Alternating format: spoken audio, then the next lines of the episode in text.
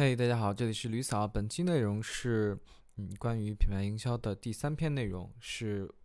连续上一个小的专题，就是关于选品有三个劝退的一个大的品类类目。嗯，在上一期其实讲了饰品，呃，然后本期的话就是想讲一下服饰这个大的类目。嗯，其实服饰这个大的类目，说实话，我觉得近一两年已经很难看到有新人各卖去投铁的尝试了。我觉得这点还还挺好的。就现在在做服饰的肯定还是很多，但是属于那种嗯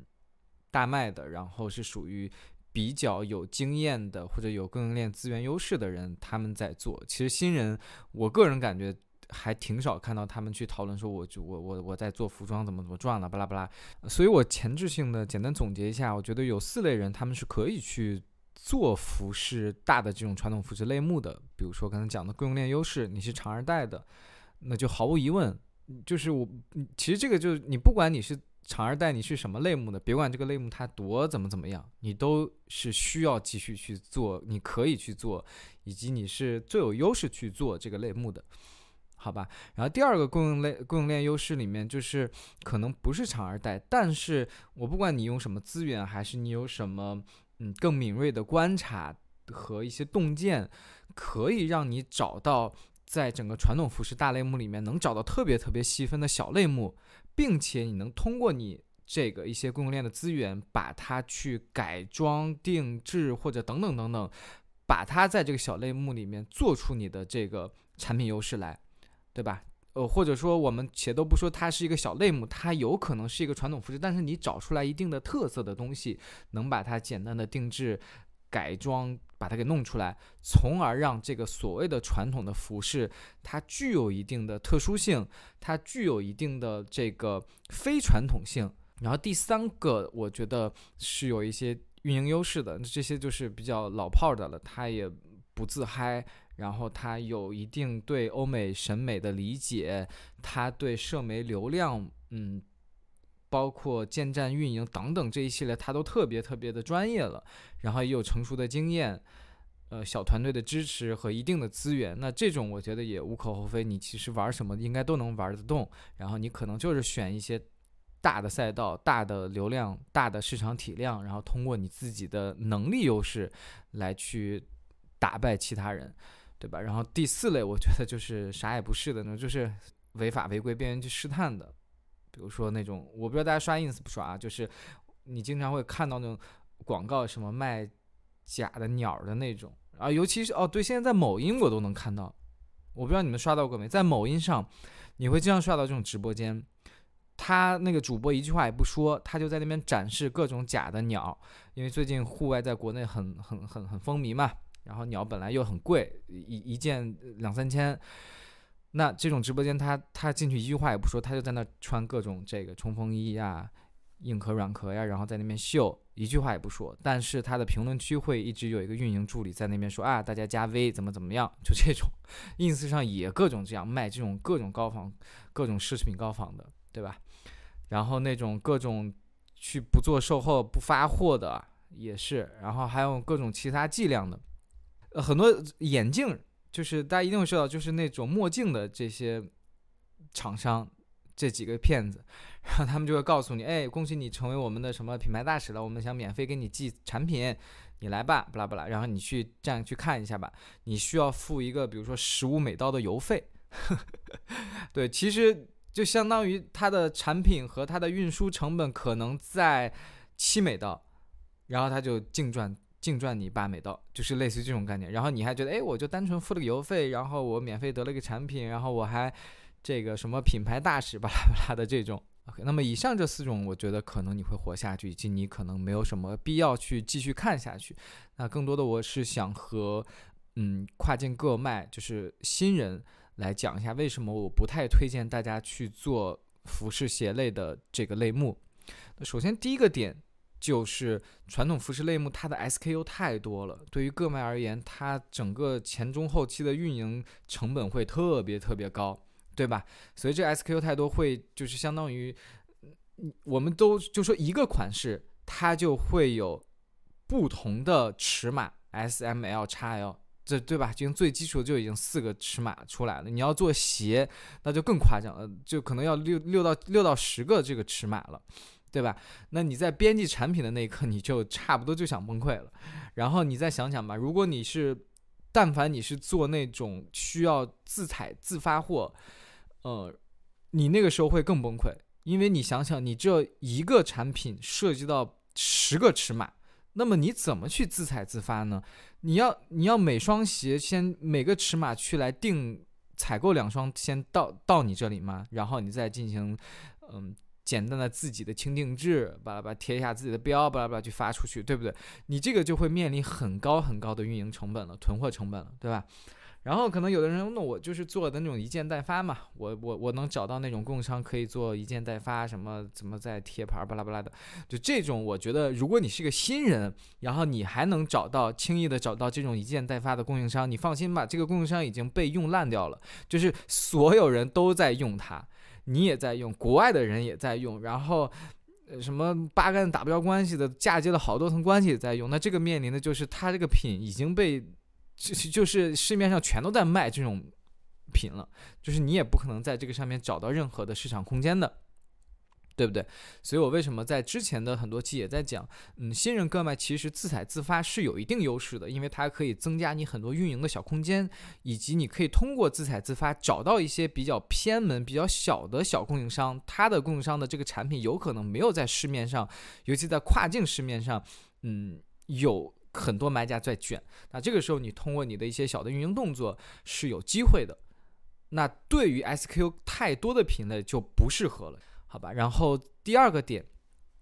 嗯，就是我觉得有一定的电商经验的人就都会知道的，就是服饰类目它的这个售后成本特别特别高，退换货率就不管是国内电商还是国外电商，它都是很高很高很高的。嗯，之前我在群里面也好，或者在社交媒体上和大家有简单的聊过，就是大概，嗯，网友们反馈或者这个类目里的一些老手们反馈，都在百分之二十及以上了，啊，属于平台型的这些卖家们都在百分之二十以上，可能独立站稍微好一点点，可能在十几。当然，所谓这个售后成本，我并不是单说它，哎，这个什么退换货，它带给你的这个金钱成本。其实对于新人个们而言，我觉得更可怕的是它带给你一些心灵上的摧残。也就是我现在经常会面临的，就是我的退货率现在可能在百分之七到百分之八吧。当然，我的体量还很小很小，我就是个小哥们，然后也做的时间不长，我也不是服饰类目，但是我依然可能有到五到八的这个退货率了，已经。那我每天一看这个邮件，我会心里特别特别不舒服，对吧？你试想一下，如果你做服饰类目，每天你一早醒来，打开手机，这个邮箱一看，全都是客户的抱怨，哎呀，图文不符，尺寸不好，然后申请退货，你说你怎么办？你搞不搞？你给他发邮件，来来回沟通，时间成本，然后你面对这种退货时的这种心情的焦虑。心灵上的摧残真的很崩溃。然后第三四点，其实我在服饰这个视频片有简单讲过，嗯，它同样适用于服饰类目，对吧？一个就是从产品差异化上来讲，它这个传统服饰真的很难找。你你你你你，如果不是像我刚才讲的，就是嗯，有第三类目的人，就是他能够去找到细分类目，找到一些细分场景去去去。抓到一些产品差异化。如果你还是浅浅的啊，我就是个新人，我就看到这个衣服啊，好好看，我觉得它一定会卖得很好。然后这个材质，哎，我觉得好特殊啊，好棒啊，然后一定卖得好，巴拉巴拉的。你要是带着这种思维去选品，然后去去尝试去进来，我觉得有百分之八九十的可能去栽坑的。好，那么从产品差异化之外的话，就是品牌价值这块也是传统服饰，它和饰品也很像。嗯，也是需要你的品牌价值认同感很强，消费者才有可能去买你的产品的，对吧？我们简单，我们先不说这么虚无的东西，也就是说，你的这个，你的品牌打出去，你的这个产品的图抛出去，能让用户一看，哇，这个东西 挺不错的，我感觉穿上我倍儿有面儿，对吧？那么就问题就来了，你的审美，所谓这个审美都不是你的品类的审美，你整个对你的产品的包装、你的整体呃线上的物料、你的传播等等，你是不是有那个能力去达成我刚才所说的那个境界，对吧？你把你的这个整个呃，服饰选好以后，你要找外模去拍图，拍完图你要定制你的 logo，定制你的包装，定制你的整个打造你后续的整体的物料，你的海报平面，你的视频，然后你再进行投放，然后且这条路它是一个极其漫长、极其磨人的过程。然后在之前我各种的这个关于这个品牌相关的一些吐槽帖子里面也有提到。你千万也不要去妄想说，哎，我我要做服饰了，我要 all in，然后我自己 打造一个我自己的服饰品牌，我一定能做出来，特别特别难，好吧？那么这四点是我觉得，嗯，劝退大家的很核心的点，主要是前两点，这是服饰它比较天生天然的一些门槛。那么后面两个点可能是类似一些品类，它都会有一些共通的点，比如说饰品啦、服饰啦等等，可能还会有一些其他的大类目、大赛道都有这样的点，宠物啦，它都可能有这种毛病。好，那么嗯，所以在本期我我我觉得还是可以浅浅的和大家分享一些嗯，在选品的一些逻辑或者一些方法论，我们应该去如何去思考。嗯，我觉得一共目前来讲只有两个大的方向。可以去思考的，一个是从消费者角度，那从消费者角度，我也总结出来两个很重要的嗯思考角度，一个是从人群角度，一个是从场景角度。啊从人群这个就太好分了，对吧？我们从最大的往上分，男性、女性，对吧？你从年龄，小孩儿、婴幼、老年人，然后你从什么体态啊，胖人、瘦子，然后你从这个。这个它的人群属性上，比如说它的职业是什么？哎，有一些是一些工人，他需要一些劳保性的一些这个服饰，还说他是一个孕妈，他孕妈又有什么服饰的需求，就需要去切分到一个比较细分的人群，去可以找这些这类人群的一些消费需求了，明白了吧？那第二个去从消费者角度找的就是找场景。那这个场景就是可能这个场景里面，它不同人群它都可以在这个场景里面去消费它的。比如说运动场景，这个运动场景也很大了，运动场里面有太多太多运动了，足球、篮球、瑜伽，巴拉巴拉巴拉等等等等，我也不去一一列举了。对，所以简单来说，你从消费者角度来讲，它就是找需求，你就是要找一下某一类人群、某一个场景之下，到底这类人他有什么需求，从而。你从这个需求角度出发，哎，你去再去找到相关的供应的品，然后再去慢慢的，呃，从产品上怎么去打磨优化它，再从行业上去看，嗯，能怎么去找差异化，再看看数据，看看行业，巴拉巴拉，继续去做，好吧？这是我觉得对于新人客们而言是最容易或者说最基础的一条路径。那么同时，我为什么在之前一直强调大家？你一定要从你自身作为一个这个行业、这个人群、这个场景里面的一个消费者去出发，你千万不要去游荡式的、去扫描式的，说我随便去找一个场景，我随便去找一个人群，我就去慢慢去分析他们。这个时候你找到的都是浮于表面的找，你不是一个。做一个真真切切的实际的消费者，甚至有可能你你你甚至有可能，比如说刚才讲的运动，可能有的人他就是一个资深的钓鱼爱好者，那你就一定要从你这个钓鱼爱好者出发，你去找钓鱼消费场景里面的任何的产品，去继续往下探。所以这一点就是我自始至终都在和各卖玩家分享的一个经验，你千千万万要从个人的实践、个人的优势去出发，对吧？为什么我说这是个人的优势呢？比如说这个宝妈，宝妈，我刚才也是浅浅的提到，我只是知道这个人群，我压根儿都不知道他们在这个宝妈她的从孕前到孕中到孕后这个周期里面，她到底需要什么？你说我懂吗？我完全不懂。但是可能有的人就说，哎呦，这个宝妈这个人群好呀，可能消费就是高，然后我那我去学习呗。当然你可以去学习，你可以去去关去找各种公众号文章也好，搜各种资料也好啊，然后你慢慢找，你可能找到一些洞察。对吧？然后你开始找到一些品，那这个时候会有两个问题。第一个问题就是你的学习成本会变高，以及你的学习能力，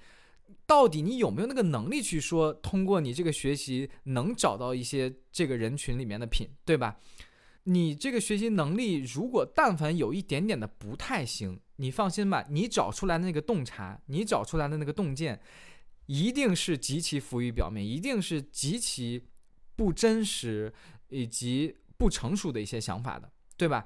所以这个时候，比如说你就是经历过宝妈阶段的，你是就是经历，有可能都甚至有二胎经历的妈妈，对吧？你经历过两次的这个从孕前、孕中、孕后的这个经历了，你这个时候已经秒杀了大概市面上。百分之五十的人吧，首先你秒杀百分之五十的男人，百分之这些百分之五十男人他就没有经历过这个阶段，你的认知已经高高于他们了。然后你再从你作为一个宝妈，你又想去学习跨境电商，你又秒杀了宝妈人群里面百分之九十九的人，对吧？因为百分之九十九的宝妈可能并没有去学习了解跨境电商，以及他们并没有想去做这个东西。那么这个时候，你看你的优势已经很强很强了，对吧？你完完全全知道宝妈人群。在它整个消费场景之中，它整个消费生命链之中，它需要有哪些需求，对吧？因为你自己在这个过程中，你都已经产生了很多需求，这些需求特别的偏门，特别的小都有可能，但是完全没关系。你所你带来的优势就是那个东西，你就是有一个特别偏门的一个洞察，然后你从那个洞察出发，去找到一些品，找到一些解决方案，那从而再去持续的运营下去。那么第二点就是从产品角度，那这个就是有点类似于我刚才一开始去说的，很多人他有一些供应链优势，这个时候他可能，嗯，你说他懂不懂消费者，他当然也会懂，因为他已经在这个资源这个供应链上有一定的优势，他一定是稍微了解一下这个行业、这个市场、这个产品的这个方面的，对吧？他能从产品角度去把这个品质也好，这个价格优势也好，物流优优势也好，可以打磨的特别特别的高。对吧？他是在这个行业里面是有一定话语权的人，啊，所以在这个角度里面，其实很简单来讲，就是你从供给端能找到一些差异化的优势的，好吧？我觉得这就是一套比较嗯基础的选品逻辑了。就是但凡你要来做跨境电商，这就是一个最最基础的。我说的也比较零散。好，那么接下来我就会分享一个特别有趣的例子，嗯，也就是佐证一下我刚才说的吧，就是为什么说一定要从你自身是那个很了解这个行业、很了解这个场景或者很了解这个产品的人，这个特征优势出发，然后你才能去了解到某些产品或者某些场景真正的痛点需求。那在之前我有有一次我去逛一六八八，然后看到一个这样的品，也挺奇怪，这种品你一看就是。外国人做出来的，我个人觉得，然后你看他做这个产品是什么？汽车空调改装淡淡冷却器，对吧？就它是起到一个这个作用的。然后你你你就其实从我这个方法论里面，你肯定不可能去想出来这个品的。那这个一定是属于那种比较呃国外的那种思维的，我觉得。好，我们且不不去讨论这个品啊。我当时就是单纯看到这个品，觉得很好笑，然后我发了一个帖子，然后我就说这个东西真的有用户需求吗？这个东西它。就我感觉挺违背我的这些三观的，对。然后我发出来，然后这个帖子感觉当时还挺爆的，就是四五万的小眼睛在某红书啊，然后这个评论和点赞也都蛮多的。其中第一条评论，你看一下，这个人就说这个其实非常好用，用来冷却小朋友的安全座椅。然后这个高赞，他就是这个评论的首，在首条被顶到了首条。对，那这个东西我觉得可以分享几个点啊。首先第一点。我们回过来去想一下，它这个东西是不是有用户需求？其实某种层面上，它一定是有用户需求。它的需求是什么？它就是相当于我们现在，嗯，呃，中高端车型吧，会带这个座椅通风，尤其是开车的人，你包括长途啊什么，你就会发现这个屁股底下就开始会很热。那这个人，你看他这个车型，你也知道是个比较 old school 的车型，然后他就就 OK，你不是想座椅通风吗？你不是一个男性，这个司机坐这儿，哎，感觉这个裆部、胯部不太舒服嘛？那我就给你制作出来一个这个东西，对吧？然后且它会带有一定的这个社媒属性。所谓这个社媒属性，就是就像我把这个东西一发到这个小红书一样，它就天然的就吸睛。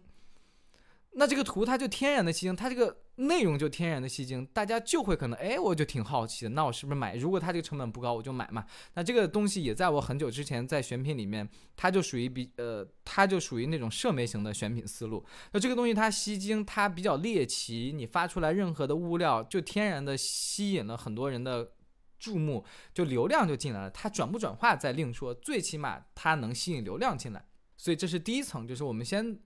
呃，回过来就说一下，它是不是能去满足用户需求？某种程度它是可以的，只不过它讨巧了一下。